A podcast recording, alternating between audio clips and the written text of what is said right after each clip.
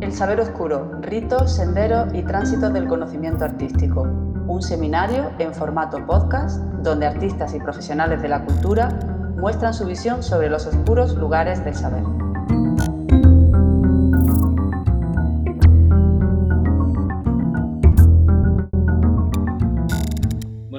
Vamos a empezar la, segunda grabación eh, sobre saberes eh, ocultos eh, de, la, de la Universidad para la Universidad de Bellas Artes de Granada y me van a acompañar dos conferenciantes, dos ponentes. En primer lugar empezará Federica Matelli, de la que voy a leer una pequeña biografía. Es investigadora, profesora y agente cultural italiana. Se doctoró en Teoría e Historia del Arte Contemporáneo en la Universidad de Barcelona.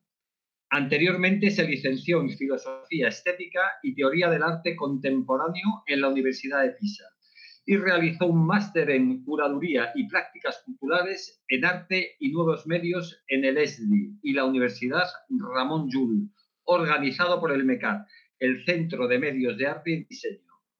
Poco después comenzó a trabajar como comisaria e investigadora independiente y ha comisariado diferentes selecciones de vídeos y exposiciones y colaborado con festivales, muestras e instituciones de prestigio internacional, entre ellas el CKM, Centro de Estudios de Arte y Tecnología de Medios en Alemania. Beca MECAT 2006. Matelli ha dictado conferencias en seminarios y congresos de diferentes instituciones y universidades y ha realizado investigaciones para organismos públicos y privados dedicados al arte y ha publicado ensayos, artículos científicos y críticos, reseñas de arte y cultura contemporánea en diversas revistas, catálogos y plataformas en línea e impresas. A partir de 2018 colabora con la editorial Materia Oscura como autora, traductora y asesora editorial. El tema de su, conferencia eh, lo ha titulado Metáforas de la Oscuridad, Eugene Tucker y las ruinas del saber. Y bueno, voy a comenzar eh, con la primera pregunta, Cedrica, eh, y empezaremos por el título de tu intervención, Metáforas de la Oscuridad de Eugene Tucker y, las ruinas de saber. ¿Qué supone Tucker y por qué te interesa este autor?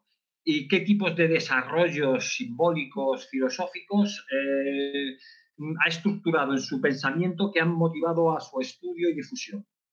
Eh, buenos días, Fernando. Gracias por la invitación a estar aquí, a, bueno, a ti y, a la Universidad de Granada. Y, gracias por la pregunta. A ver, eh, Tucker, ¿quién es Tucker? A ver, Tucker es un filósofo de Estados Unidos que en realidad creo no muy conocido en España, que pero es increíblemente prolífico porque ha publicado muchísimos libros entre el 2004 y el 2018 y cuyo pensamiento, eh, digamos, navegas, ¿no? toca diversos conceptos que son distintos, entrelazados entre ellos, sin duda oscuros, y por eso he decidido de, hablar de él en este, en este contexto. Eh, su pensamiento va desde, desde conceptos como pesimismo cósmico, nihilismo, eh, toca el antihumanismo, el antifundacionalismo, llega la novela al cine de horror, a la ficción, hasta el misticismo. Em, en España, de hecho, eh, bueno, tú, tú, eres muy protagonista en esta charla porque ha sido, ha sido eh, traducido por, uh, por Materia Oscura, ¿eh? que de, de, la editorial de la cual tú eres el, el, director, a la cual de hecho quiero mencionar, bueno, quiero recordar el trabajo que, que hacemos, ¿no? Y que haces sobre todo tú que consiste en el, en el, dar voz a muchos autores que tal vez no son muy conocidos, no, no son muy fundamentales, no, no, fundamentales, sino no son muy... Eh, bueno, dar voz, digamos, a, los, eh, a muchos autores que son imprescindibles para conocer, entender la contemporaneidad, que pero a veces son pocos comprendidos. Y creo que Tucker es uno de estos. Eh, bueno, Materia Oscura eh, ha publicado El horror de la filosofía, que es su trilogía, en la cual indaga una realidad otra, una realidad que como, se, resume del, leyendo los, los, tres, los tres títulos de la, de la trilogía, se encuentra más allá de la comprensión humana. Entonces, el horror, ¿no? La trilogía se titula El horror de la filosofía. El horror que el título menciona es el horror de lo desconocido a lo desconocido, aquello que por ser desconocido no podemos controlar y que entonces choca con el deseo de control del pensamiento occidental, no solo en su época moderna, sino también antigua y medieval. De hecho, por ejemplo, en el, en el, en el volumen del cual voy a hablar, que es el segundo en esta charla, eh, toca mucho, ¿no? Mm, menciona mucho el pensamiento de los místicos. Y entonces em, es de alguna forma da la contra, ¿no? O va en contra eh, o da un pensamiento, o bueno, ilustra un pensamiento distinto respecto a la búsqueda de comprensión total y totalizadora del pensamiento occidental, de la filosofía occidental y el miedo que conlleva a lo distinto, a lo desconocido, que por muchos autores está asociado con el caos, el vacío o con la nada, ¿no? Caos, vacío, Caos no, pero el vacío y la nada son, por ejemplo, dos conceptos que él explora en el, en el segundo volumen de la, de, la, de la, trilogía. Entonces, lo oscuro, lo desconocido, lo oscuro, ¿no? Viene a ser asociado con lo que es desconocido, con lo que va más allá de los límites del conocimiento, con lo que va más allá de nuestra realidad y que entonces puede causar horror porque puede desestabilizar el pensamiento, ¿no? y causar una sensación de atracción-repulsión que luego es aquella de las cuales son, son aquellos sentimientos de los cuales se nutre mucha literatura gótica o distópica o la literatura de, de, horror. Entonces, la trilogía, los tres títulos de la trilogía, El olor de la filosofía, los tres títulos son El polvo de este planeta del 2015, que es el primer que tú has traducido, que Materia Oscura ha traducido, eh, rutilante, el cadáver especulativo, del cual profundizaré este, en, este, momento, bueno, en esta charla del 2018, y el tercer eh, volumen, Tentáculos más largos de la noche, del 2019, también traducido por Materia Oscura. Entonces, para, para volver un poco a tu pregunta, eh, en el segundo volumen, que es aquel que, bueno, que a mí me, me interesa más para, para este contexto, rutilante, Tracker repasa muchas de las metáforas de la oscuridad, aunque en realidad no todas, porque yo encuentro faltar, por ejemplo, eh, más comentarios acerca de, la diferencia de Derrida, pero igual no le ha interesado al autor, tal vez, y que nos encontramos en mucha literatura filosófica y en la mística occidental, en la escuela filosófica también eh, de Kioto, que tiene bastante protagonismo en el libro. Eh, el recorrido de Tucker parte del mismo fundamento de la filosofía occidental, que como sabemos reside desde la época de Platón en la metáfora de la luz, claridad, visión, y lo que hace Tucker es volcarle, darle la vuelta, llegando a afirmar lo contrario casi, no, que no, afirma que la oscuridad es el contrario de la luz, según el andamiento dual de la filosofía, sino que tal vez que la luz eh, viene de la oscuridad, como por ejemplo afirma, afirman muchos místicos, ¿no? entre los cuales Eckhart, que es muy citado en el libro. El pensamiento eh, del libro deriva entonces de la observación que no importa cuánto avanza el pensamiento, sobre, siempre habrán zonas en la sombra, zonas oscuras, llegar, eh, unas zonas que, en las cuales cuando, ah, cuando el pensamiento llega a ellas se, se destabiliza y entonces se aterroriza. Pero también eh, esta zona oscura se puede interpretar como una oportunidad, eh, como una, una, ocasión de creatividad, de renovación, eh, y de aquí ¿no? es el, la oportunidad, ¿no? la luz que brota de la oscuridad. dicho de otra manera, en estas zonas oscuras son como unas derivas del pensamiento en los cuales es posible experimentar aquello que Jean-Luc Nancy ha definido la inquietud de lo negativo, ¿no? en un libro que de hecho se titula La inquietud de lo, negativo. Y en, esta afirmación resuena obviamente la palabra negativo de Hegel, el pensamiento hegeliano, que nos ha enseñado que lo negativo o lo contrario de lo positivo, lo no hegemónico, lo marginal, lo desconocido y tal vez lo revolucionario, es indispensable y, para la dialéctica del espíritu humano y en eso justamente reside el progreso y el cambio.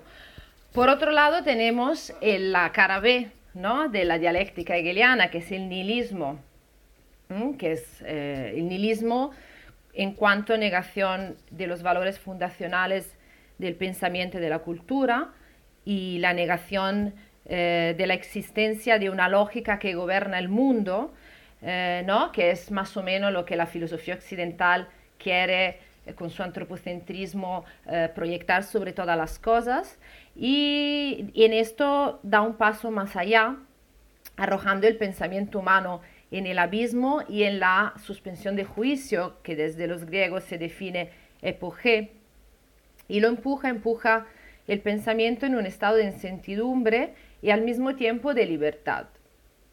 Cada vez que el pensamiento agota a sí mismo y llega a su límite, a su afuera, se asoma, se acerca a la nada. En latín nil, ¿no? De hecho, desde, desde nil viene la palabra nihilismo. Y entonces al barranco terrorífico de la angustia. Eh, esto lo hemos visto con muchísimos filósofos del 1800, pero también con contemporáneos como Heidegger, Sartre, Derrida, Nancy, hasta los actuales del realismo especulativo. Eh, de hecho, el pensamiento de Tucker encuentra el, realismo especulativo, que es un movimiento filosófico bueno, contemporáneo, digamos actual, eh, muchos autores también eh, son, son, y vendrán traducidos por, por materia, eh, materia oscura. En el caso de, de, estos últimos, de los autores y de los pensadores que se hacen entrar dentro del, del espectro del realismo especulativo, cuando el pensamiento alcanza su límite extremo, a veces llega hasta a negar el humanismo que caracteriza la filosofía occidental hasta nuestros días. Eh, segunda, al hilo de lo que estabas comentando, eh, eh, yo me propuse editar y traducir estos libros, los subtítulos de esta trilogía, no es hacer una filosofía del horror, sino es el horror de la filosofía, es el leer las historias de terror sobrenatural, o, las historias de ciencia ficción que siempre, bueno, pues tienen la etiqueta, una etiqueta peyorativa, ¿no? Un desprecio entre el saber académico y este otro tipo de saberes, es eh, entender estas historias, este tipo de historias que plantean escenarios distópicos como el cyberpunk, eh, plantean historias, vuelvo a repetir, distópicas en las que, en las que existe una gran, unos grandes avances tecnológicos con una ínfima calidad de vida. ¿no? Este tipo de historias, eh, este acercamiento de la, de la, filosofía, este tipo de historias, este tipo de planteamientos es lo que, lo que realmente me interesa del autor. Y también a la inversa, leer eh, autores pesimistas del pesimismo cósmico, leerlos como si fueran historias de. Esto fue esta especie de dicotomía, este juego entre estas dos ideas fue lo que me pareció eh, realmente interesante. Y sobre todo, es esa especie de pensamiento límite, ¿no? Ese, esto a lo que te referías, este, este pensamiento inhumano, esta cercanía al abismo, ¿no? Este ocultamiento noumenal del que habla él, ¿no? O sea, la, el misticismo sin nosotros, ¿no? Esto se plantea eh, muy adecuadamente en, en, estas historias distópicas de, de terror que ya digo, siempre vienen etiquetadas eh, con un cierto aire peyorativo, cuando realmente ahora hemos visto que no eran profecías, eh, sino que eran eh, verdaderos pronósticos. O sea, que decir, era, es, un, es, es, una historia, o sea, tiene que formar parte de la historia del pensamiento precisamente por su, por su, por su precisión y por su, y por su claridad, ¿no? Así que, bueno, desarrolla un poco estas ideas. Bueno, sí, efectivamente. Eh, bueno, gracias por la observación. Eh, bueno, todo esto es lo que más o menos eh, desarrolla Tucker en el tercer volumen, ¿no? Si no, si no me equivoco, cuando aplica, bueno, hace, lee, digamos, la, la ficción, la, la literatura distópica y del horror, desde Lovecraft a Poe, eh, hasta nuestros días como si fuera filosofía. ¿Vale? Y mientras en el segundo volumen, que es Rutilante del cadáver, especulativo, al contrario, lee la filosofía como si fuera una historia del horror. El primer volumen es a donde Tucker eh, interpreta, eh, bueno, analiza los, eh, la apocalipsis, digamos, ¿no? los eventos apocalípticos que nos causan error y que pueden ser interpretados también desde un punto de vista filosófico. En particular, en lo que me interesa a mí es el, el segundo capítulo, el segundo volumen, en el cual interpreta la filosofía como si fuera una historia de error y a cuyo centro está la finitud del pensamiento y del drama humano que tropieza contra sus propios límites. De hecho, esto es una afirmación que eh, es muy pertinente en este momento, ¿no? El choque, la ruptura que estamos viviendo con la pandemia. Eh, en, en, la cual demuestra como nuestra, o sea, un evento eh, este año lo que ha pasado con, con el coronavirus y con el, en el COVID nos, nos está demostrando como el control por parte de la ciencia y por parte de nosotros mismos sobre nuestra vida es algo efímero, porque de repente puede llegar un, un cualquier, uh, en este caso un virus, un, un elemento externo desconocido que mete en crisis países enteros, economías, y que, y que demuestra la inutilidad tal vez del control ¿no? que tenemos sobre, sobre cada aspecto y que nos impone de replantear muchas cosas. Pues en esta óptica, Tucker en el segundo volumen repasa todas las construcciones teóricas de los principales místicos y filósofos de la modernidad a partir de Descartes y se aventura en las zonas oscuras de su pensamiento que aniquila a sí mismo. También esto hay que destacar, que el pensamiento occidental es un pensamiento contradictorio, quiere controlarlo todo, lo critica, lo analiza todo, pero al mismo tiempo se, se come a sí mismo, ¿no? Critica a sí mismo hasta, hasta autoaniquilarse. Pues de esta manera es como Tucker ficcionaliza la filosofía bajo la imagen de la oscuridad, que no es otra cosa sino que la, la metáfora del, del no saber eh, pero no obstante la, la, intención que él tiene de oscurecer la metáfora de la luz, que es una forma de criticar el andamiento de la filosofía occidental, eh, Tucker tiene también, eh, o sea, procede también en un aspecto, bueno, con un andamiento, digamos, con un paso dual y dicotómico. Y así eh, nos lleva a reinterpretar muchos eh, muchas, mm, conceptos propios de los principales filósofos modernos y contemporáneos, como por ejemplo aporta, bueno, habla de la duda hiperbólica de Descartes como un momento de oscuridad de su sistema filosófico y a la misma manera del número de Kant. Eh, menciona los conceptos de ausencia-presencia que definen la metafísica clásica, la diferencia en Derrida y la oscuridad de Dios de Eckhart y de otros místicos, o también otra metáfora que utiliza para explicar este concepto es la oscuridad total de Bataille o la noche de Blanchot. También, bueno, hay una, a la final del segundo capítulo, bueno, asocia la oscuridad obviamente con lo negro, ¿eh? con el color negro, pero también con la nada y con el vacío, eh, y en, este, en, este, en, este, en esta ocasión eh, replantea la, la, pregunta que está en la base de del pensamiento, ¿no? del pensamiento occidental. La pregunta fundamental de la metafísica es por qué hay algo y no la nada. Es decir, el pensamiento occidental da por sentado de que hay algo y que, lo pueda, y que se pueda racionalizar.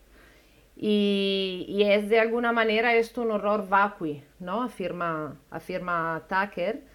Un, horror vacui por, por, falta de la filosofía occidental, negar la nada, ¿no?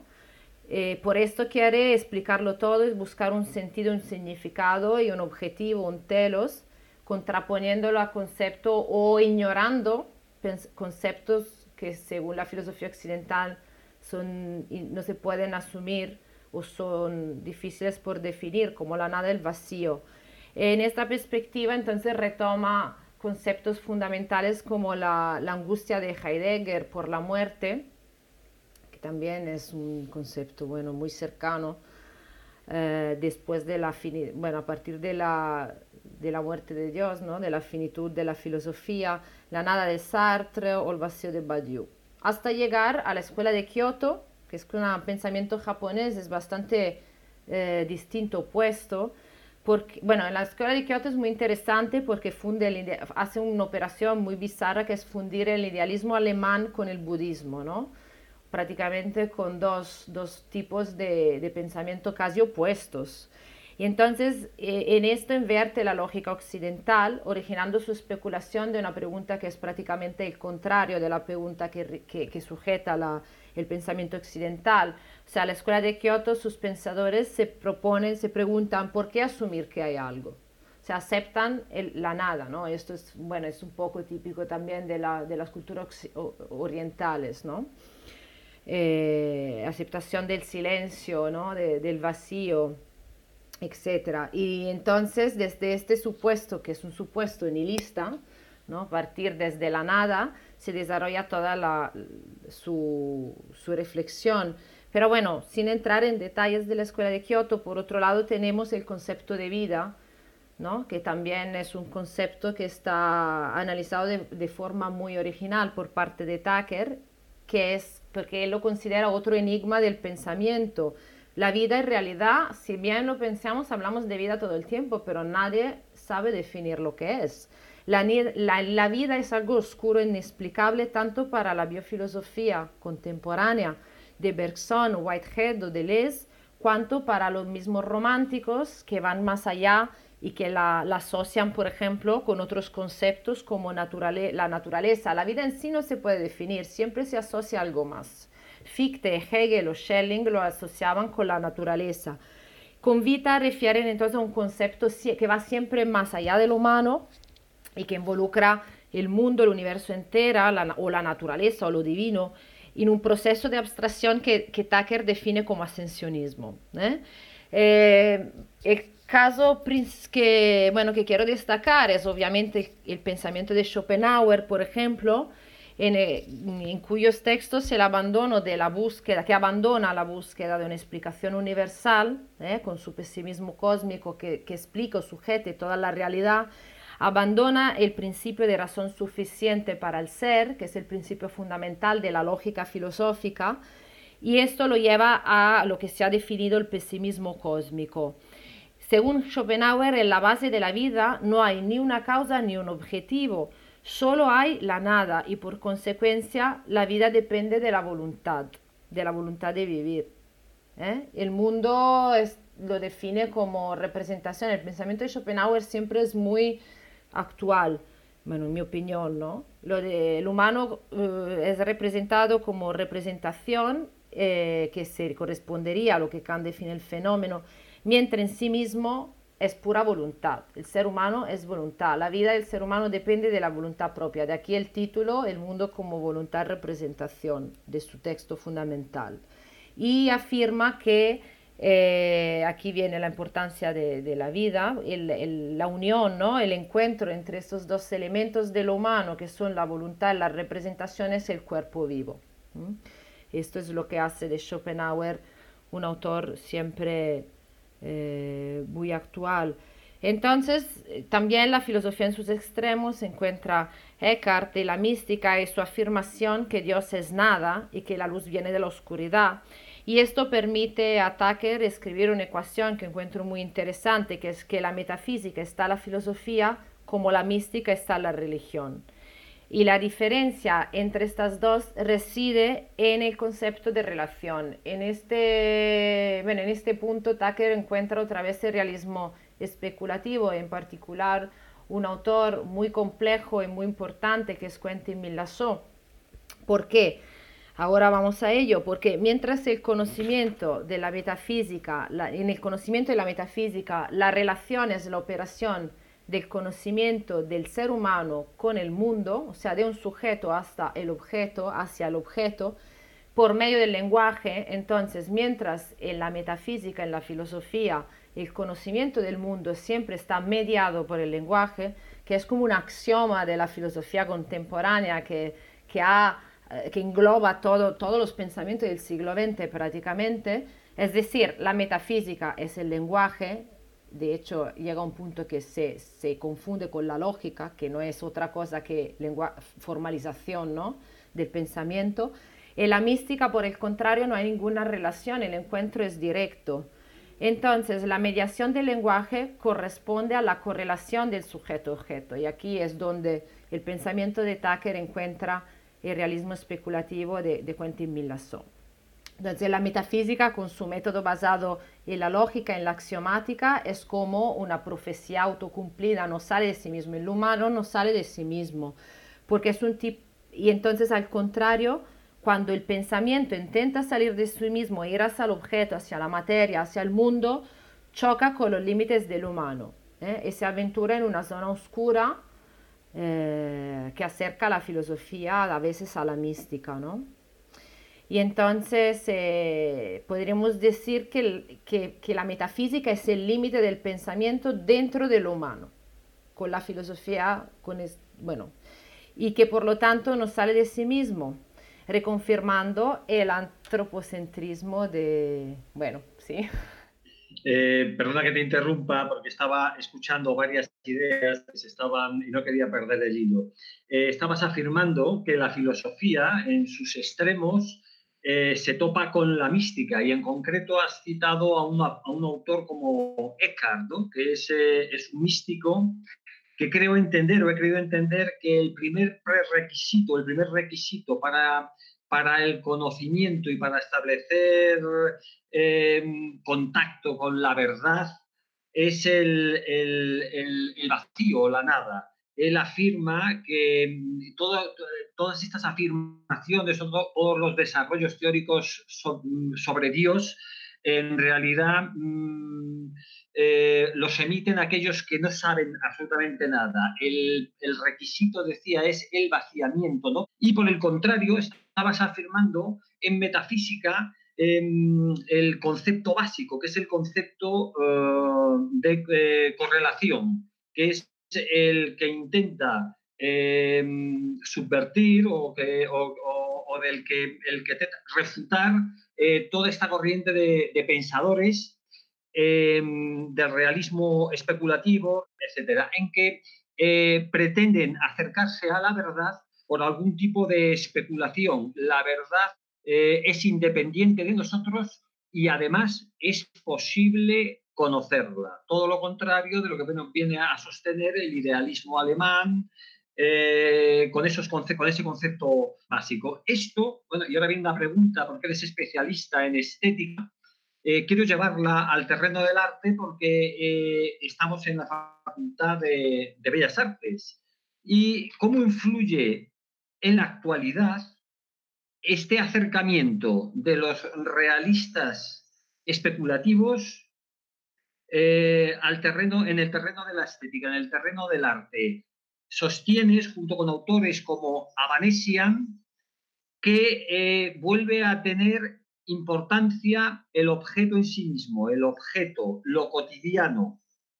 Una especulación sobre ello nos abre infinitas posibilidades, incluso sociales y políticas. Y por el contrario, es como, es como el acabamiento o la finalización del anterior paradigma, en que los objetos eran como fetiches, eran metáforas de un hipertexto, de un tipo de sociedad en realidad las has explicado ya perfectamente tú, pero bueno, voy a añadir a lo que has dicho. Sí, efectivamente, pues eh, estamos asistiendo en los últimos 10 años a, este cambio de paradigma, a este giro, ¿no? Ahora eh, se, llaman giros en, el contexto de la historia del arte contemporáneo. Este giro teórico dentro del arte, igual que en realidad hemos tenido en la, filosofía.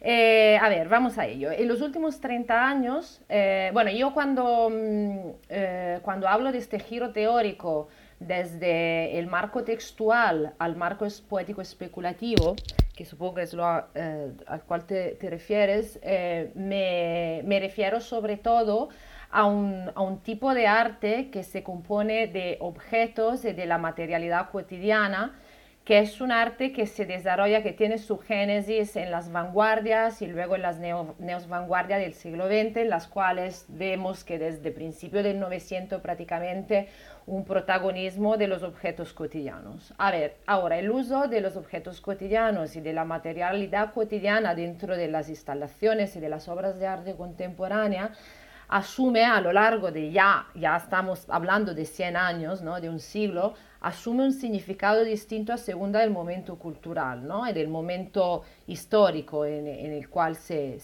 los artistas hacen esta operación. Lo que quiero decir es que no es lo mismo eh, el significado de una acción con objetos cotidianos de una instalación por parte de un Duchamp, ¿no? Duchamp, ah, bueno, aparte que igual es un mal ejemplo porque siempre eh, Duchamp es siempre protagonista, pero de, de, de, un, de un autor de la vanguardia de principio del 900 que de alguien eh, de los años, eh, por ejemplo, 90. Eh, resumiendo, lo que quiero decir es que por lo menos a lo largo de los últimos 30 años de, historia del arte contemporáneo, eh, los críticos, los mayores críticos de, arte contemporáneo, de arte, han interpretado el nexo entre el arte y lo cotidiano, o sea, el uso de los objetos y de la materialidad cotidiana dentro del arte con las teorías estructuralistas y postestructuralistas. ¿Qué es lo que significa? Que se ha promocionado y que se ha interpretado y que los mismos artistas han justificado su propio hacer eh, y que se ha promocionado un arte centrada en los elementos inmateriales de la relación sujeto y realidad próxima. ¿eh? Por ejemplo, eh, la interpretación crítica, teórica o, la, o, los propios artistas, la justificación que se da, que daban de su propio operar, muchas veces refería al pensamiento postestructuralista, sobre todo francés, de autores como Roland Barthes o Jean Baudrillard, y, a, mm, conceptos que tú has citado de, de signo e, e, hipertexto. ¿Qué significa? Que las obras cotidianas, son los, elementos materiales dentro de la obra, tenían una función de signo, ¿no?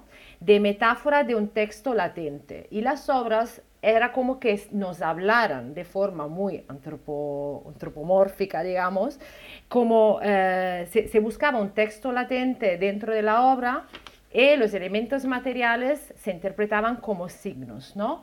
Entonces, eh, como signos insertados en un contexto, en un entorno textual. En esta operación, eh, eran centrales, digamos, cinco elementos para poder definir un objeto como obra de arte, que es la función del marco, la institución, el cuestionamiento de la autoría, la importancia del método, o sea, un artista siempre tenía que ser capaz de justificar racionalmente su propia obra, el carácter documental de la obra y el hecho de que ésta tenía que, ser, eh, tenía que tener una estructura polisémica. ¿Eh? o sea, tenía que tener una estructura como si fuera un código descifrable. Entonces, ¿qué comportaba esto? Que la materialidad, los elementos materiales estaban siempre en un segundo lugar. ¿eh? Se trataba en pocas palabras, de una interpretación lingüística de las prácticas artísticas, eh, un poco en línea con todo el pensamiento filosófico occidental del siglo XX, ¿no? que se basa básicamente en la filosofía del lenguaje, en la importancia del lenguaje, desde que ¿no? desde la fenomenología y bueno, desde el giro kantiano prácticamente. Em, digamos que el aspecto lingüístico en, en, en este en, los últimos 30 años y dentro de este marco que estoy describiendo, que corresponde a lo que se define el marco textual o giro lingüístico, la estética, o sea, el elemento comunicativo, estaba siempre por encima de la poética o de la poética, del aspecto creativo. Casi, estos no, no se mencionan casi nunca. Y se trata de una interpretación del mundo desde la perspectiva del sujeto totalmente antropocéntrica. Sin embargo, a partir del, bueno, de la difusión, eh, al principio de forma más lenta y hoy en día estamos como en el, en el momento club de esto, la, la, difusión de las teorías del, escritas al materialismo y realismo especulativo han marcado un cambio ¿eh? en, este, en este contexto. sea en la definición de la relación entre sujeto-objeto y entonces también en la manera de hacer, eh, de hacer artes. Me refiero sobre todo a tres autores que se encuentran muy leídos y muy citados por artistas y por críticos, que son Quentin Millassau por el correlacionismo, Levi R. Bryant por su, eh, por su onticología y Graham Harman por la ontología orientada a los objetos. Entonces nace así una nueva propuesta en la cual el elemento material y contingente de la materialidad próxima cotidiana asume otro significado y posiciona la especulación ¿eh? como una alternativa respecto a los paradigmas de, crítica y de, estética. Eh, bueno, en esto has tú citado justamente a, a, Armen Avanesian.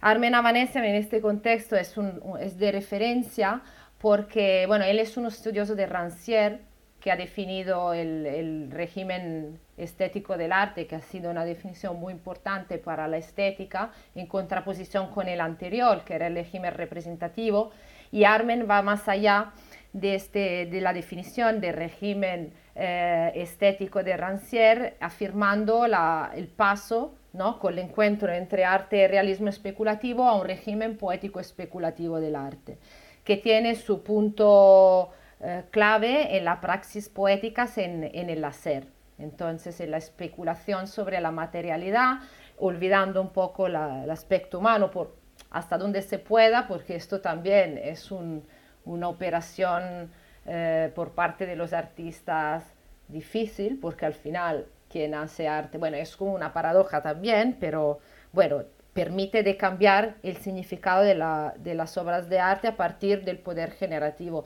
Y se han producido muchas exposiciones, sobre todo se podrían dividir eh, este tipo de producción en dos, en dos ramas. Eh, por un lado tenemos eh, las obras que utilizan estos conceptos y que generan obras de post, posthumanas y post-internet, porque se centran en el objeto tecnológico, entonces que son artistas y obras que especulan sobre los, el objeto tecnológico más allá de lo humano.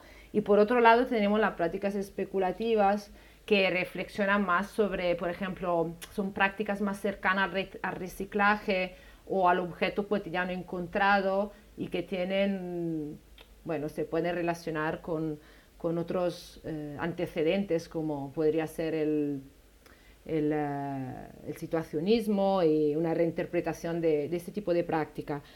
Eh, si estoy hablando demasiado, me, me paro o... Bueno, quería solo aprovechar para recordar una exposición si interesa este tipo de, de este tipo de prácticas, que es Debris and Things, que, es una, eh, que significa escombros y cosas. Es una exposición en el, en el centro de arte, en el centro de arte eh, de Valencia. Ahora no recuerdo el nombre, pero está comisariada por, uh, del centro de arte, no recuerdo el nombre. Está comisariada por Antonio Montesinos y, es eh, una exposición que, bueno, ha sido, hemos tenido que, parar por, eh, por, la pandemia, que pero ahora es, es posible visitar y que también eh, tendrá un catálogo y, y, se harán unos talleres cuando posible y que se basa, o sea, expone y explica bastante bien estas prácticas especulativas de las cuales estamos hablando con materialidad cotidiana. Cuando ha sido perfecto, me, a mí al menos me ha encantado escucharte, te agradezco muchísimo tu eh, participación en este seminario con estos dos aspectos, hablándonos de las metáforas de la oscuridad, haciendo comentarios eh, que han sido muy aclaratorios sobre los desarrollos eh, de pensamiento de Eugene Tucker. Y después, precisamente al hilo un poco de donde estamos, esta explicación sobre este giro no cambio de paradigma, como decía yo, en un lenguaje mucho más actual que ya parece que se ha producido hacia, hacia la materialidad y hacia esa posibilidad de producir sentido, ¿no? nuevos sentidos. Muchas gracias, Federica. Bueno, pues vamos a empezar la, la segunda parte de la, de la grabación eh, dedicada a, a, esto, a estos seminarios sobre los saberes oscuros y para hacerlo me acompaña Mauro Reis, del que voy a leer, bueno, el título de su intervención es muy significativo y muy oportuno. pandemia 2020, virus, virus, monstruos y horror. Eh, quiero decir que me parece muy pertinente porque no es una intervención, como podrá, podréis eh, escuchar, sensacionalista, sino que está enmarcada en conceptos filosóficos, políticos. O sea, quiero decir, es algo em, que tiene mucho sentido, o al menos a mí, me, a mí me, lo, me lo parece. Mauro Reis es editor literario, traductor independiente, nacido en Ciudad de México y ha editado antologías como Aceleracionismo, Estrategias para una transición al postcapitalismo 2018 y Neooperaísmo 2020, ambos para la editorial argentina Caja Negra. Actualmente trabaja en la edición de un libro sobre narrativa web, horror y pensamiento especulativo. Como traductor se especializa en filosofía y pensamiento político, contemporáneo. Vive actualmente en Portugal y además eh, es traductor para Materia Oscura eh, y asesor editorial. Eh, muchas gracias por tu intervención, Mauro. Y vamos a empezar con la primera pregunta al hilo un poco de, de, y vamos a situarlo dentro de todas estas categorías que has comentado de Eugene Tucker en su trilogía El horror de la filosofía. Es posible que cuando más sepamos del mundo, menos lo entendamos. Podría ser que a la vez que todo pueda explicarse, nada tenga sentido. ¿Cómo se puede interpretar la pandemia desde el horror, como sugiere este título?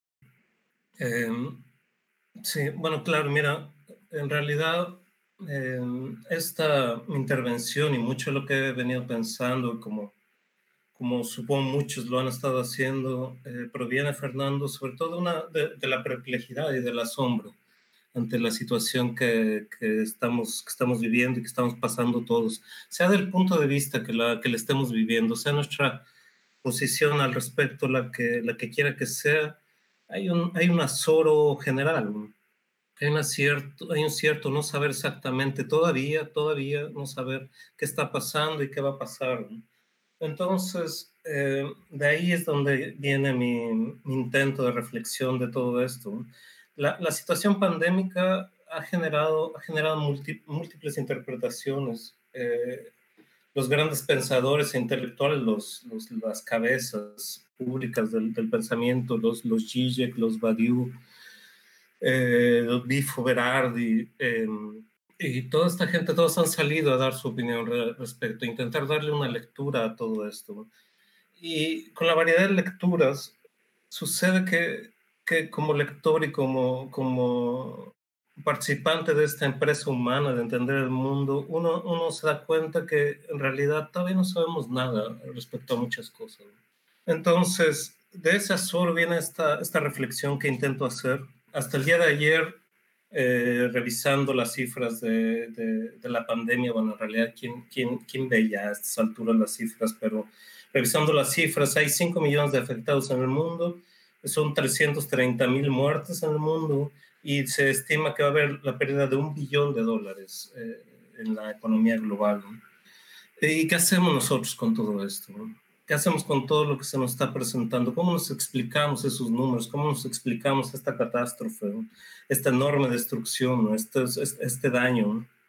El, ser humano como, como ente de, de, conocimiento tiene ciertas herramientas para, para comprender, intentar comprender su, su realidad. Tiene herramientas del discurso y entre esas herramientas están las, las metáforas y las, las imágenes. Y a través de, ese, de esa herramienta, ¿cómo, ¿cómo, hemos intentado entender esto? ¿Cómo, ¿Cómo, nos hemos contado a nosotros mismos la pandemia?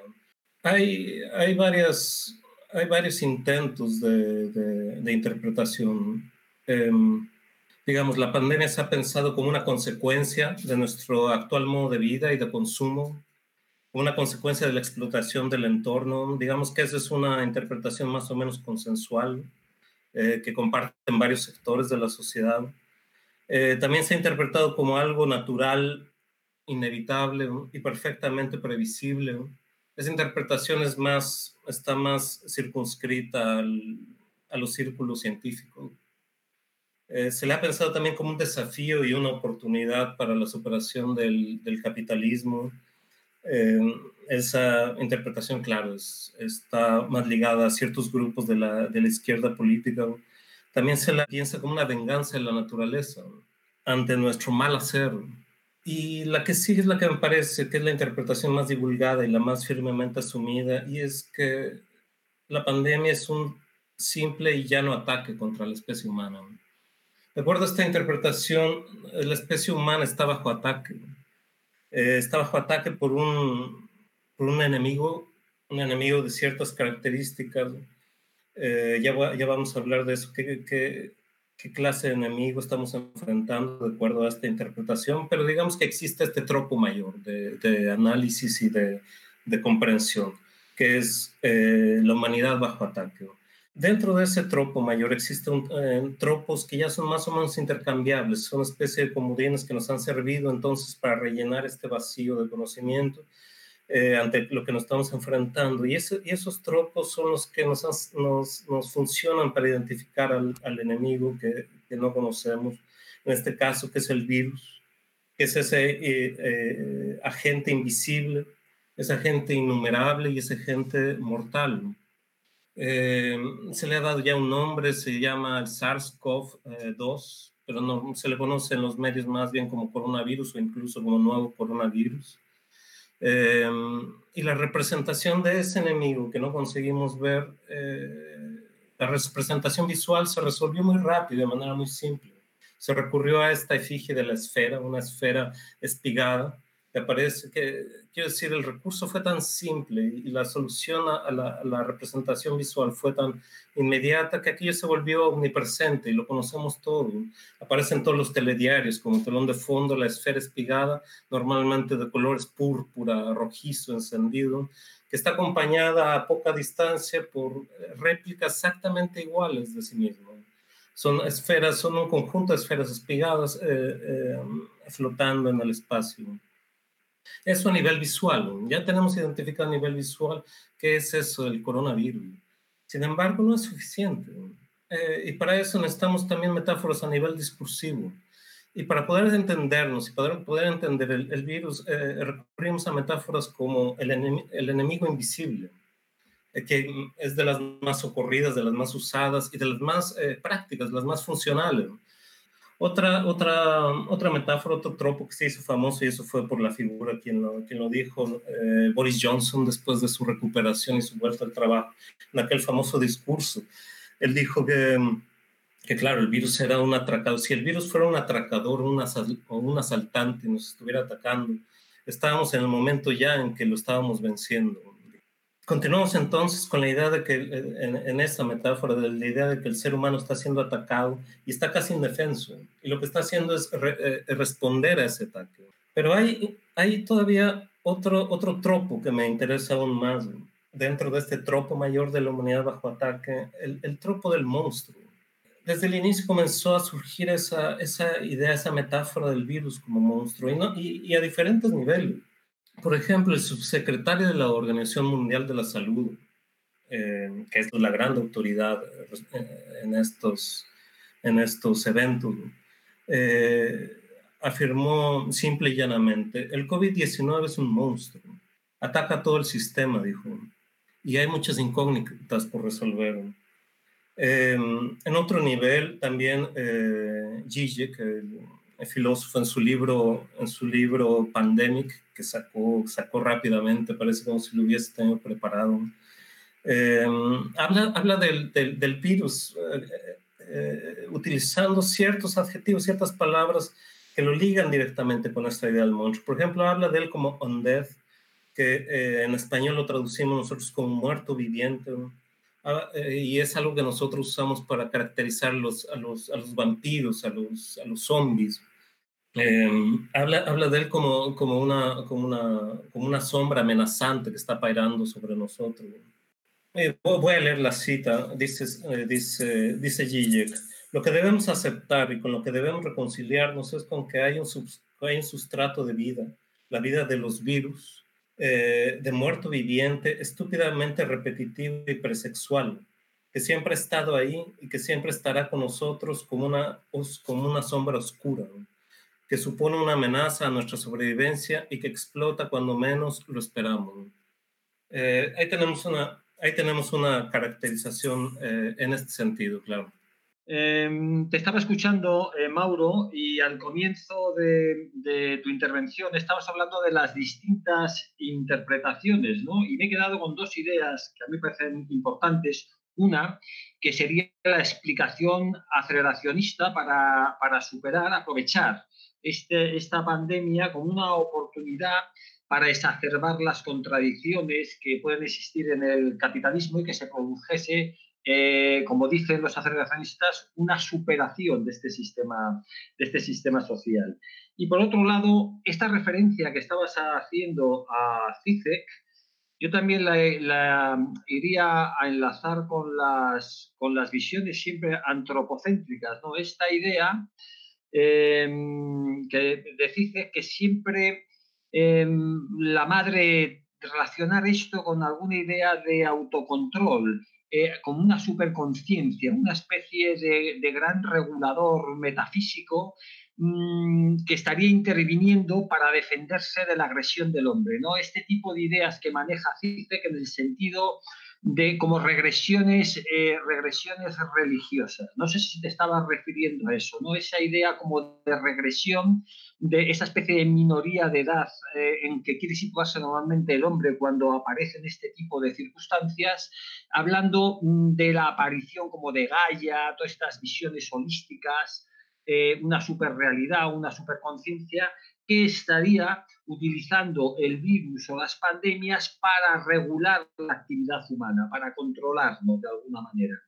Una regresión, en fin.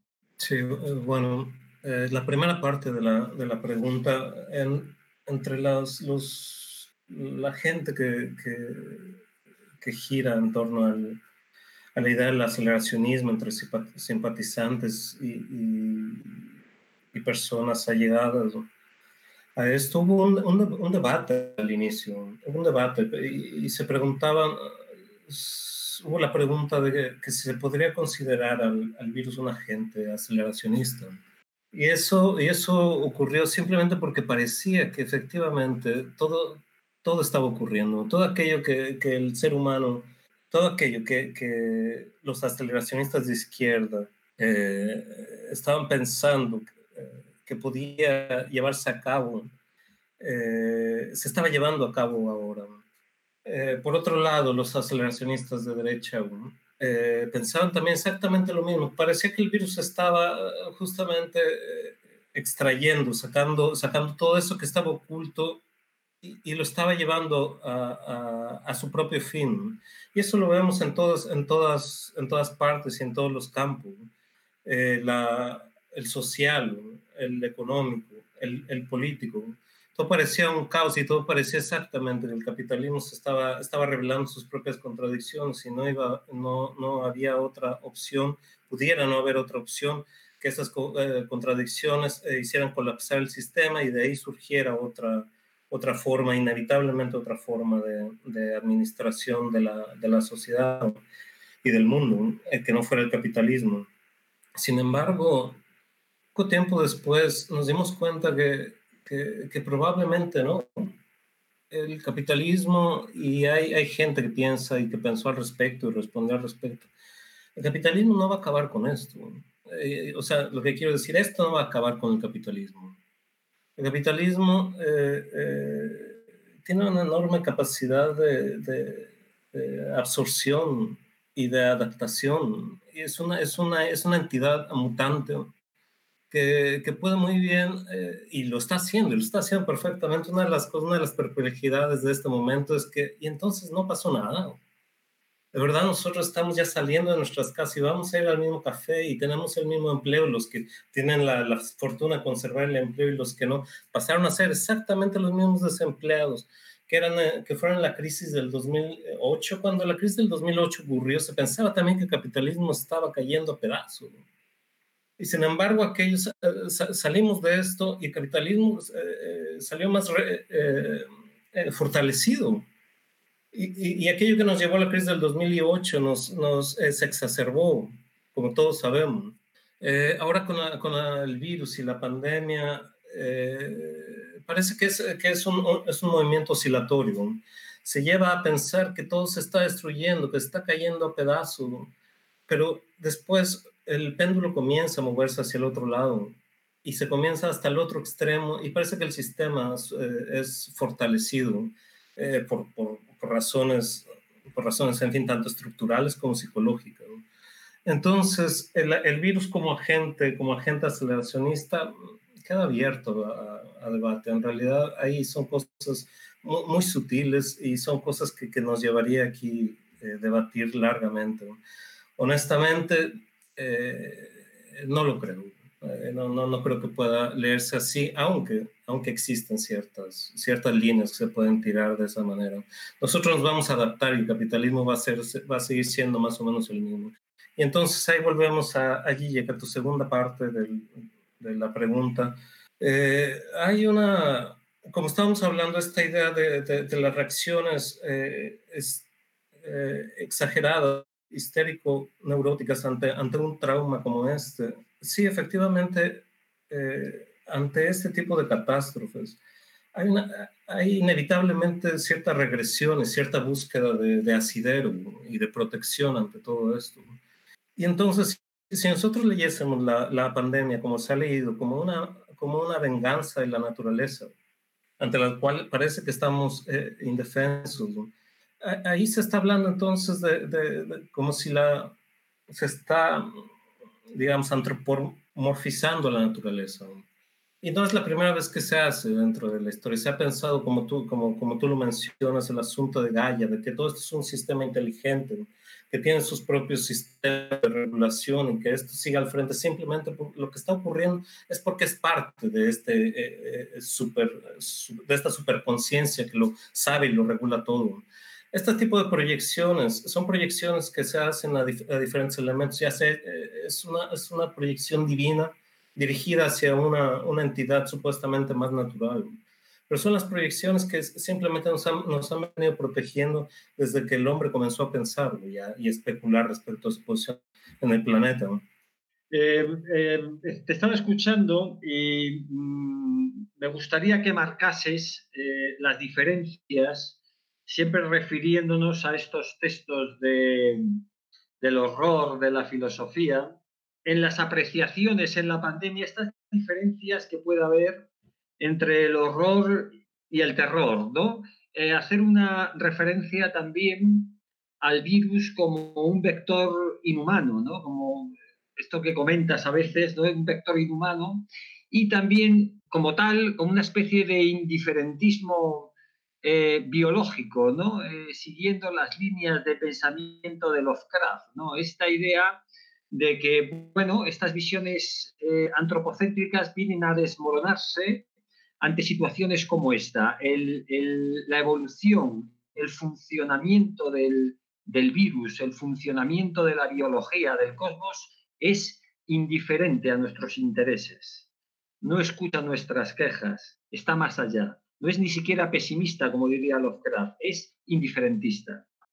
Eh, volviendo pues al, asunto de, la pandemia como, como un evento horrible, como el, horror y, el, tropo del virus como un monstruo. Aquí trae, aquí trae consigo esto, este tropo ciertos factores, factores que son eh, eh, inherentes, inseparables de este tropo.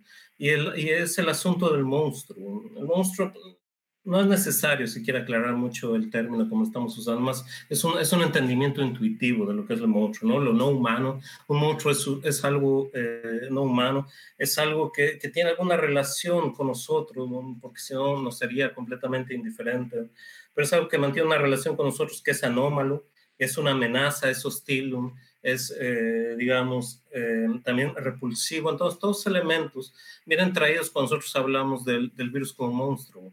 Ahora bien, en esta perspectiva, eh, siempre es, siempre es necesario aclarar la diferencia entre terror y, y, horror.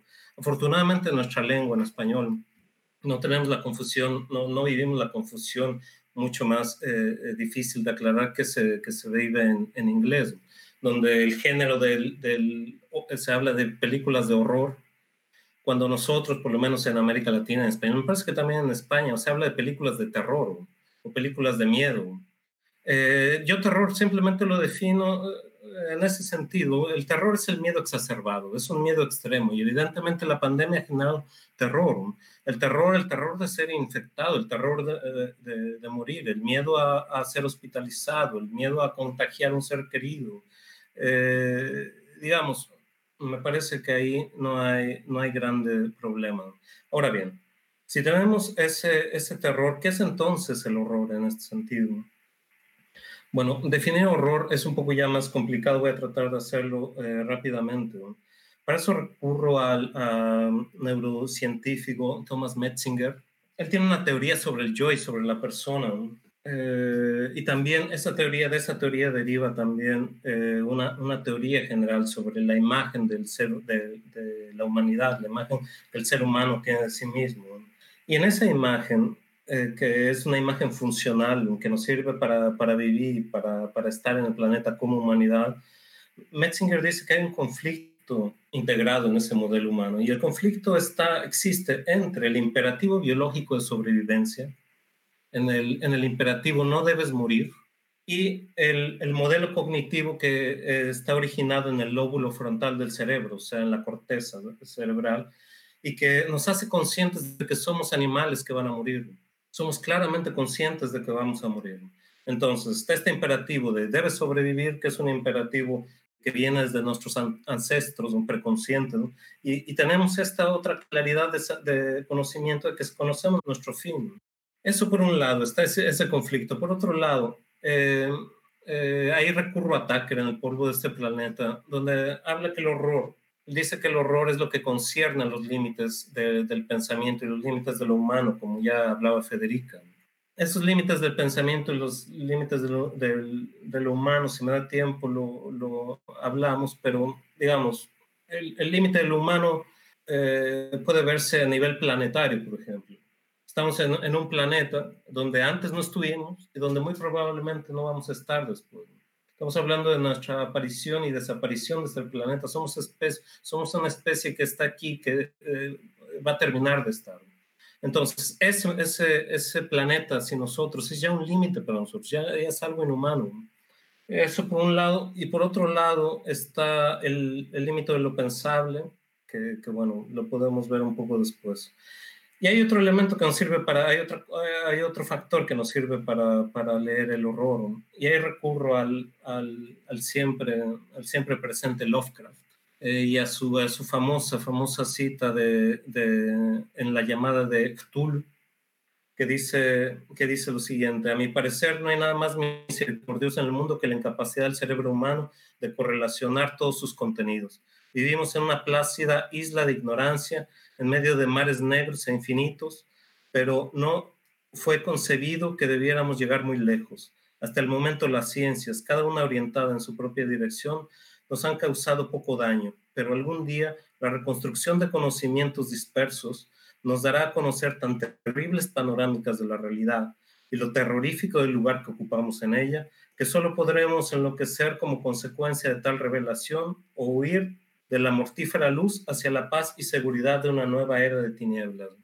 Entonces, para definir el horror y, conjuntando estas tres nociones, la de Metzinger, la de Tucker y Lovecraft, podemos decir que el horror se entiende entonces como la expresión y la manifestación de la imposible reconciliación entre los dos elementos, el imperativo de sobrevivencia por un lado y el conocimiento no solo de nuestra mortalidad, sino del terrorífico lugar que ocupamos, según Lovecraft, en la realidad, de nuestra precaria existencia en el planeta y en el cosmos. Eh, y claro, los demás conocimientos provenientes principalmente de la ciencia, las neurociencias, la genética, la astrofísica, que nos dicen que no somos nada en realidad. Que aquella imagen que tenemos de nosotros como, como la cima de la, de la creación, que ya ha, sido, ha venido erosionando desde hace mucho. Digamos, pongamos como, como inicio, antes incluso, pongamos la ilustración como inicio la ilustración, el pensamiento de la ilustración parece tener como objetivo último nuestra extinción. es una, pensar nuestra extinción es una consecuencia directa de la, del pensamiento ilustrado. Por interrumpirte, discúlpame, pero has llegado a un concepto, este concepto de, de, la extinción, que yo creo que nos lleva a, a Brasil, ¿no? que da por descontado que, que mm, desapareceremos, que nos extinguiremos. Solamente hay que esperar en un tiempo, en un tiempo cósmico para que suceda así. Pero volviendo al virus, antes había comentado eh, esa especie de indiferencia biológica del virus hacia, hacia la especie, ¿no? y sin querer ser, eh, que también es una idea que has apuntado alguna vez, sin querer ser sensacionalista, no me gustaría, me gustaría insistir también en otro aspecto del virus, ¿no? Que puede ser también un agente evolutivo, ¿no? Y es otra visión más de esa indiferencia hacia nosotros. Lo mismo nos puede eh, destruir que hacernos evolucionar. Claro, entonces, em, continuando eh, con esta línea de la, de la extinción, tú mencionas a Brasil y, claro, en, el libro el, desencadenado, em, publicado por, por Materia Oscura, eh, por cierto, él tiene un, capítulo que, que, es el que más nos interesa en ese sentido, que se llama La verdad de la extinción. Es un, es un capítulo que dedica a Lyotard y su teoría de lo inhumano. Eh, lo que nos interesa por ahora de, esa, de, esa, de ese capítulo es que existe una hipótesis que ahora absolutamente plausible y ya poco sorprendente, de que el pensamiento no sobrevivirá como especie humana. El pensamiento nos va a sobrevivir, nosotros como especie, como organismos, nos vamos a extinguir, pero el pensamiento sobrevivirá en otro tipo de soporte, en otro hardware, que sería un hardware eh, eh, eh artificial, eh, aquí Brasil responde a ello simplemente diciendo con esta, es que esta, esta hipótesis de que el pensamiento no sobrevive es una hipótesis que hizo las delicias de cierto vitalismo, que decía, bueno, entonces sí vale la pena vivir, nosotros vamos a morir, sí, pero nuestro pensamiento nos continuará en la historia del universo. Y, Brasil responde, todo bien, es, perfecto, ya nadie se asusta por eso, es verdad, probablemente va a ocurrir. Pero ¿de qué vale? ¿Cuál es el entusiasmo? El, el, el pensamiento está atado a su soporte al hardware, sea cual sea.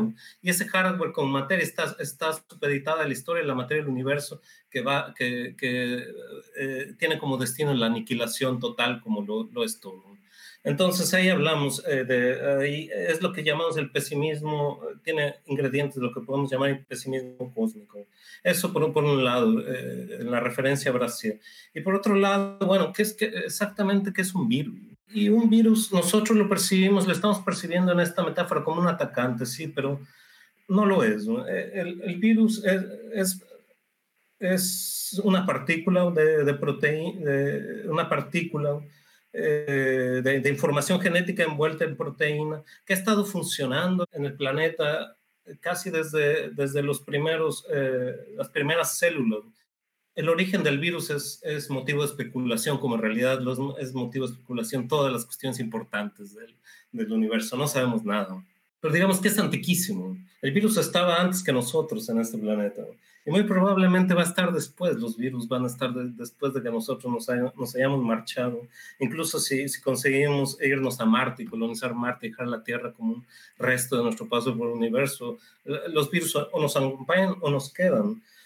Eso por un lado. Por otro lado, el virus, los virus nosotros los, estudiamos como, los percibimos como patógenos, pero eh, los virus no son, no son patógenos per se. Eh, los virus, eh, ni siquiera, es más, la mayoría de virus no, no, son, no son patógenos, la mayoría de los virus no causan enfermedades. entonces, y los virus tienen funciones que nosotros en, nuestra, en, nuestra conocimiento, en nuestro sentido común no, no incluimos y es que los, los, virus han sido agentes de la evolución de las especies. ¿Por qué es esto? Porque eh, los virus son, son vectores de contaminación genética de un organismo a otro y eso ha modificado los organismos y ha, y determinado las especies que existen y que no existen en el planeta. Esa contaminación genética que ha sido solo viable a través de los virus ha determinado lo que el mundo es. Entonces, el, virus no es destructivo, el virus funciona. Eh, lo, que ocurre es que eh, a, veces su funcionamiento eh, es, el de replicación destruye las células. Y, quiero decir algo bien importante. El virus nosotros lo consideramos como algo absolutamente inhumano y de hecho hay, hay, citas muy famosas de inmunólogos y virólogos que dicen simplemente que el virus es la peor amenaza para la especie humana en el planeta, o, que el virus humano siempre es, eh, otro dice, el virus humano es siempre una mala noticia envuelta en una capa de proteína. Entonces nosotros pensamos exactamente como el enemigo mayor de la, de la especie humana. Sin embargo, se ha descubierto, no hace mucho, se descubrió que en nuestro genoma hay remanentes víricos, eh, eh, claro.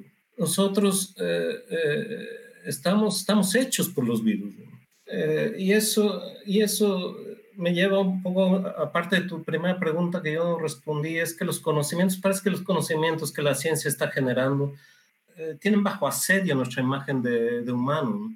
Ya hablábamos de la teoría de, de, de Metzinger, todas las teorías que están surgiendo, los conocimientos que están surgiendo de la neurociencia, parecen contradecir todo nuestro sentido común, la forma que vivimos. Y en la ciencia se ha generado, se genera una teoría que tiene que ver con esto de nuestro contenido vírico, que se, es la, la, teoría del holobionte de, de Lynn Margulis. Esto debía ser ya enseñado en las escuelas a nivel primario. Espero que algún día se haga porque es, es, es fabuloso y, tiene todo el sentido, si, si lo hablamos, de, lo pensamos de sentido común. Y con la teoría del obediente la, la, resumo simplemente. El, el, ser humano, como todo organismo eh, vivo, como, como las plantas, los, los animales eh, eh, no humanos, es, un, es, un, es una entidad evolutiva, en el sentido de que no es un organismo solo, no es, una no, no es, no es un organismo puro se, descubrió que eh, somos una entidad evolutiva conjunta en la que los organismos no humanos, o sea, los, los, los eh, microbios, eh, tienen un número mucho mayor que las células humanas. O sea, nuestro cuerpo está formado por mucho mayor número de, de, de organismos no humanos que de células humanas. Estoy hablando de cosas claras, la, la, la, digestión, eh, las bacterias, los, los, los eh, todos esos microorganismos que no están dentro de nuestra imagen del, del, organismo humano, en realidad son los que nos determinan, pero no solo. La gente piensa, claro, la digestión está hecha por bacterias también, en fin, tenemos bacterias en la piel, pero no es eso. La cuestión es que esas bacterias que forman parte de nuestro organismo, son nuestro organismo, en el sentido de que nosotros hemos evolucionado a través de esos microorganismos también. Esos microorganismos nos definen, porque hay un cruzamiento genético entre, entre lo humano, digamos, y ellos. Esos, esos microorganismos han determinado quiénes somos hasta el nivel, no solo el nivel eh, orgánico, sino también psíquico. Se ha descubierto que esos organismos determinan también cómo una persona es, eh, cómo una persona se comporta, si puede subir o bajar de peso, etc. Entonces, ¿Qué es lo que pasa? Se decía, bueno, está bien, nuestro yo es una, es una invención, pero tenemos un organismo, ¿cierto? Yo soy un organismo individual y vivo y soy humano por mi organismo. Bueno, no exactamente. Bien. Bueno, para eh, retomar eh, la exposición, me gustaría acabar con, con, con una pregunta doble, en principio. Resaltar de nuevo esto que has comentado, la indiferencia del virus eh, que es la misma indiferencia mm, del planeta y del cosmos hacia el ser humano, ¿no? ese pensamiento límite del que está, de lo incomprensible. ¿no? Y dentro de esto me gustaría destacar estas reacciones eh, ante, ante lo incomprensible, estas reacciones irracionales de distintos grupos, en que, que, que hay unas variadísimas asociaciones, en concreto estamos viendo estas respuestas en Estados Unidos de, la extrema derecha, personajes casi como de cómic, enfrentándose al, a las instituciones y a los virus armados como unos personajes grotescos asociados a, a, estos movimientos antivacuna, etcétera. Son todo como reacciones negacionistas, ¿no? que están relacionados con unos determinados grupos sociales. ¿Podías eh, responder Mm, de una manera clara a este tipo de, a este tipo de reacciones negacionistas y a este tipo de, visiones indiferentistas que, que, atentan contra lo que decías un poco antes, ¿no? Esa, esa, que no somos el centro de, del universo y que el cosmos no nos tiene en cuenta para nada. Entonces, retomando, claro, lo que estamos diciendo antes y, tratando de cerrar todo esto, entonces vemos que, que el virus eh, virus es un agente, es, un agente, es un agente que mm, nos, muestra y nos obliga a ver nuestra pérdida de, dominio y de maestría. No solo individualmente, porque digamos, lo, que el virus hace a nivel individual, en, su fase de mayor virulencia, es que reduce a la persona a un simple organismo. Y nosotros lo vemos en las imágenes que aparecen de las, de las clínicas y hospitales donde están los enfermos en cuidados intensivos. Ahí la persona desaparece. La persona no es ni siquiera, no, no tiene ninguna agencia sobre su, su, propio organismo y el virus la, la reduce a eso, a una, a una sobrevivencia posible, que depende de factores completamente aleatorios y que no, aún no son comprendidos. No sabemos lo que a un organismo le va a pasar eh, cuando, cuando es infectado, no sabemos si va a morir o va a vivir. No importa la edad, no importa la condición, no importa nada. Probablemente muere, probablemente no. Ahora bien, eso eh, reduce la agencia de la persona sobre su, su, propio cuerpo. Y por otro lado, como especie, también nos reduce nuestra, nuestra noción de maestría, de que nosotros no, no digamos ya que dominamos la naturaleza, sino que dominamos nuestras relaciones con la naturaleza, que es una idea de dominio mucho más moderna. Eh, ya no es tan, tan antropocéntrica como antes, como de la, el, hombre que domina la, la, naturaleza, sino ahora se piensa que el hombre no domina natural, la naturaleza, pero sino la maestría está en dominar las relaciones entre la naturaleza y el ser humano. Bueno, pues el virus muestra que ni siquiera somos capaces de eso. Es, esa maestría es otra de nuestras ilusiones. Nosotros no sabemos qué va a pasar con lo que nosotros hacemos con el mundo. No sabemos qué va a pasar, la, las reacciones climáticas, no sabemos eh, de dónde vienen. No sabemos si nosotros talamos una, una cierta eh, eh, terreno, no sabemos qué va a aparecer de ahí, si, si, si hacemos tal cosa, no sabemos qué resultado va a tener. No tenemos ni dominio sobre la naturaleza, ni dominio sobre la, la, nuestras relaciones con el planeta, ni siquiera dominio sobre nuestro propio organismo. Por lo tanto, lo que el virus eh, expresa al presentarse de la manera en que se presenta es, es exactamente eso. Es por eso que es un vector de lo inhumano. El, el, el virus eh, eh viene de, de, antes de nosotros. Hablo, hablo de virus como, como, como, eh, como una, una, especie, como un ente, viene, viene de, antes de nosotros, nos atraviesa, funciona en nosotros y, y, y sigue sin nosotros. Nosotros, eh, quiero decir, está nosotros, nosotros estamos ahí, ocurre que estamos ahí y el, y el, virus nos usa para replicarse, que es su única labor.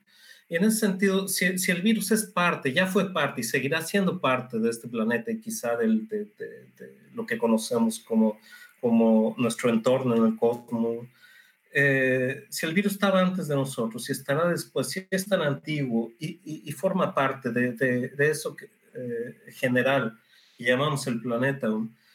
Para el virus también no somos nada.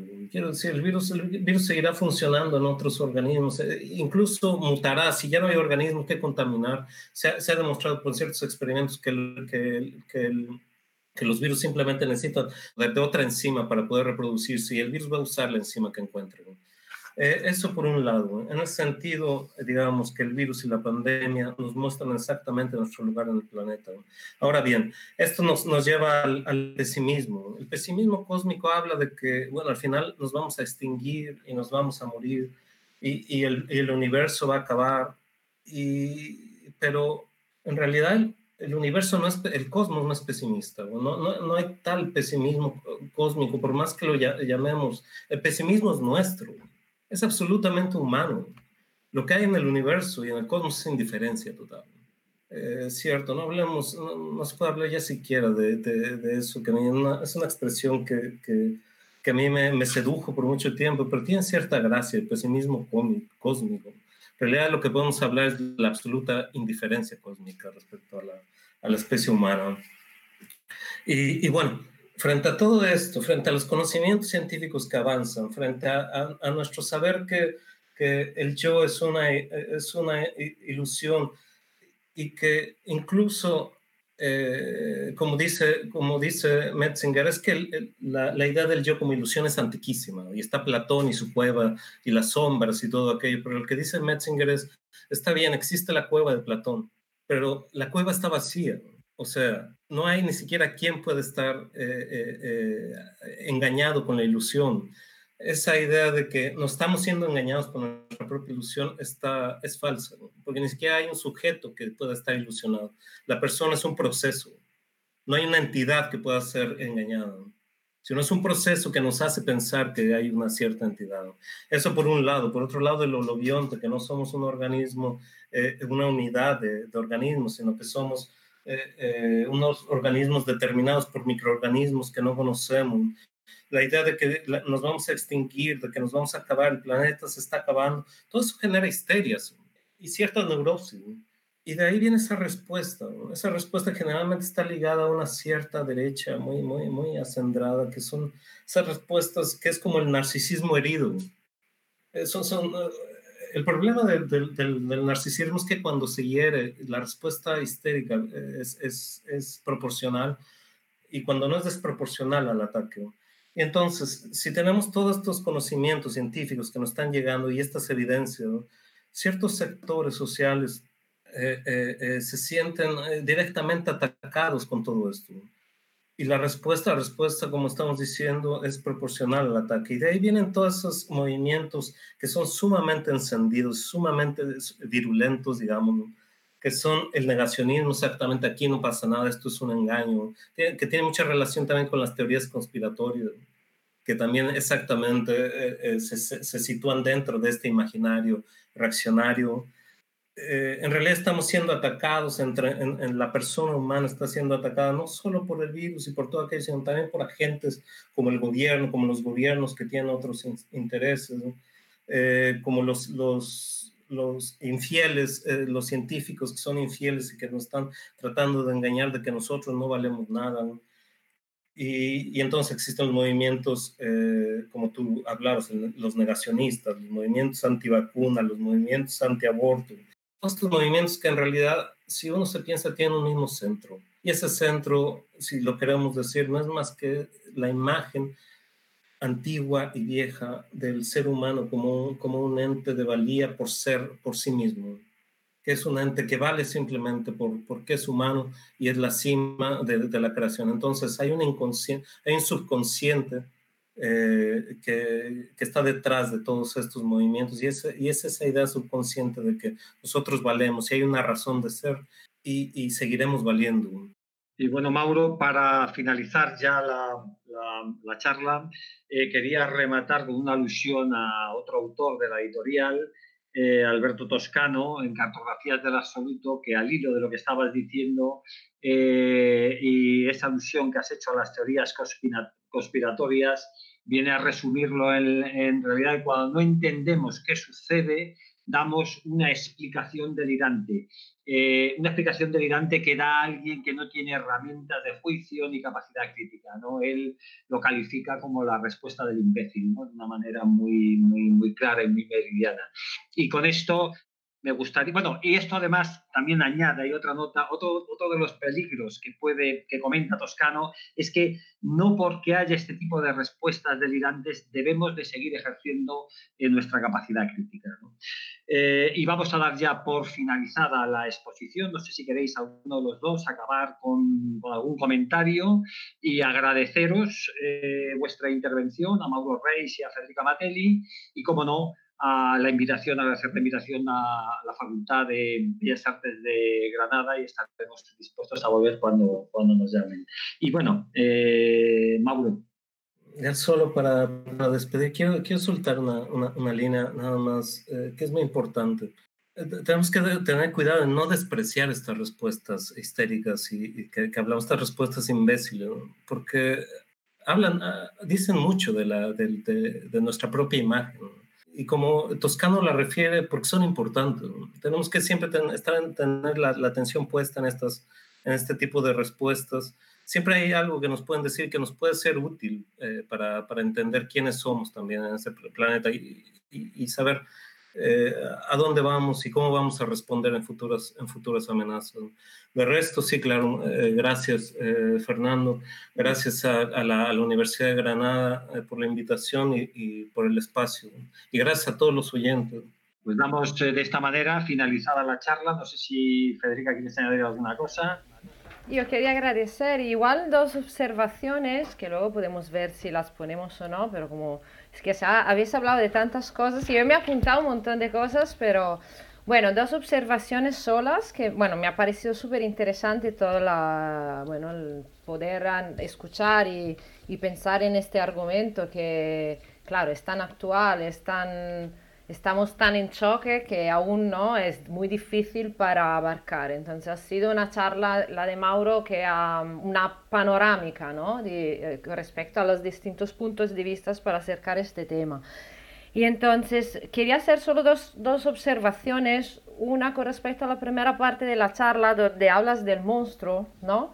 Del virus como monstruo, como, como lo no, inhumano, ¿no? Como, como el enemigo, ¿no? Como el ataque desde el exterior. Y a este, cuando hablabas de eso, a mí me, se me, me recordé de un concepto de Bruno Latour, que igual puede ser útil para, para interpretar el virus, que es el concepto de comunidad de humanos y no humanos. ¿no? O el concepto de ser con de Heidegger, ¿no? O también del, bueno, eh, Tracker habla del mundo sin nosotros, ¿no? Pero en este caso no es el mundo sin nosotros, en este caso es la convivencia con lo diferente, ¿no? Creo, en el caso del virus. Y luego, cuando hablabas del, ¿no? del, eh, bueno, del hecho de que no estamos solos, entonces también se me ocurría mientras estabas hablando del hecho de que interpretamos el virus como muerte, cuando en realidad es vida, que hay una vida afuera, ¿no? Es, es, es la vida del otro. Y además, eh, con respecto de todo eso, también estaba pensando en el hecho de cuando se define, la gente define el virus como un atacante, en realidad el virus nunca es un atacante por, por definición, porque él busca, busca un huésped. Lo que mata el cuerpo es el propio sistema inmunitario, sobre todo en el caso del COVID porque la mayoría de las muertes están causadas cuando el sistema inmunitario, o sea, la defensa propia del, ser humano, ataca a sí mismo, causando las embolías, las... Bueno, yo no soy médico, pero de lo que he intentado entender en todo este... Entonces, esto también es interesante, ¿no? Eh, la convivencia, ¿no? Eh, con, uh, con, estos elementos. Y para acabar, porque ya... Ah, otra cosa que me parece interesante decir y luego, bueno, todo esto ya veremos.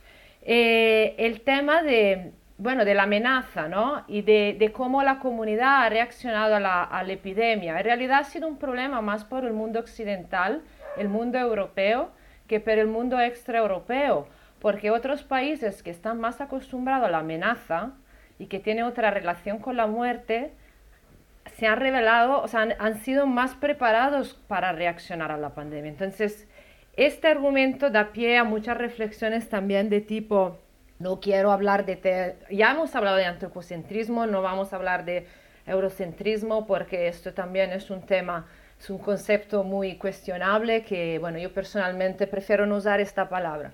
Pero el hecho de que a veces, ¿no? O sea, eh, el, el, el, narcisismo herido del, del, cual hablaba, ¿no? Es principalmente el, el narcisismo del, del sujeto capitalista y, privilegiado, ¿no? Hay otros pueblos que están más acostumbrados a la, bueno, a, liderar. Y para acabar, eh, como no hemos podido hablar eh, de cine, me he recordado todo tu disposición una película que no sé si habéis visto, que es Aniquilación, que esta película está genial porque habla de virus, la metáfora del alieno, la metáfora de la muerte, el título es aniquilación, va de nihilismo. Entonces, es una película que creo para entender esto del... Es, es muy estratificada de, de, Alex Gallard, que, que, bueno, creo que va muy bien con, con todo lo que tú has has expuesto. Que es una película magnífica. A mí me, a mí me gustó realmente. Si pueden verla, Fernando, Aniquilación. Es, reciente, con Natalie Portman como protagonista. Es, es buena, es verdad. Eh, y, y, muy, muy... Y, además viene de un relato de Lovecraft, que después se hizo novela y que después se hizo, se hizo filme. Y está fabuloso. Bueno, pues volvemos a, vuelvo a agradecer a, la Universidad de Bellas Artes de Granada esta invitación y a los dos conferenciantes, a Federica y a Mauro. Y voy a acabar haciendo mención de estas dos sugerencias de películas. La película Aniquilación, que nos ha sugerido eh, Federica, y la que nos sugiere Mauro es eh, La Cosa. Y con esto damos por finalizada la charla y, bueno, pues esperamos una nueva invitación. Aquí estaremos para participar. Muchas gracias.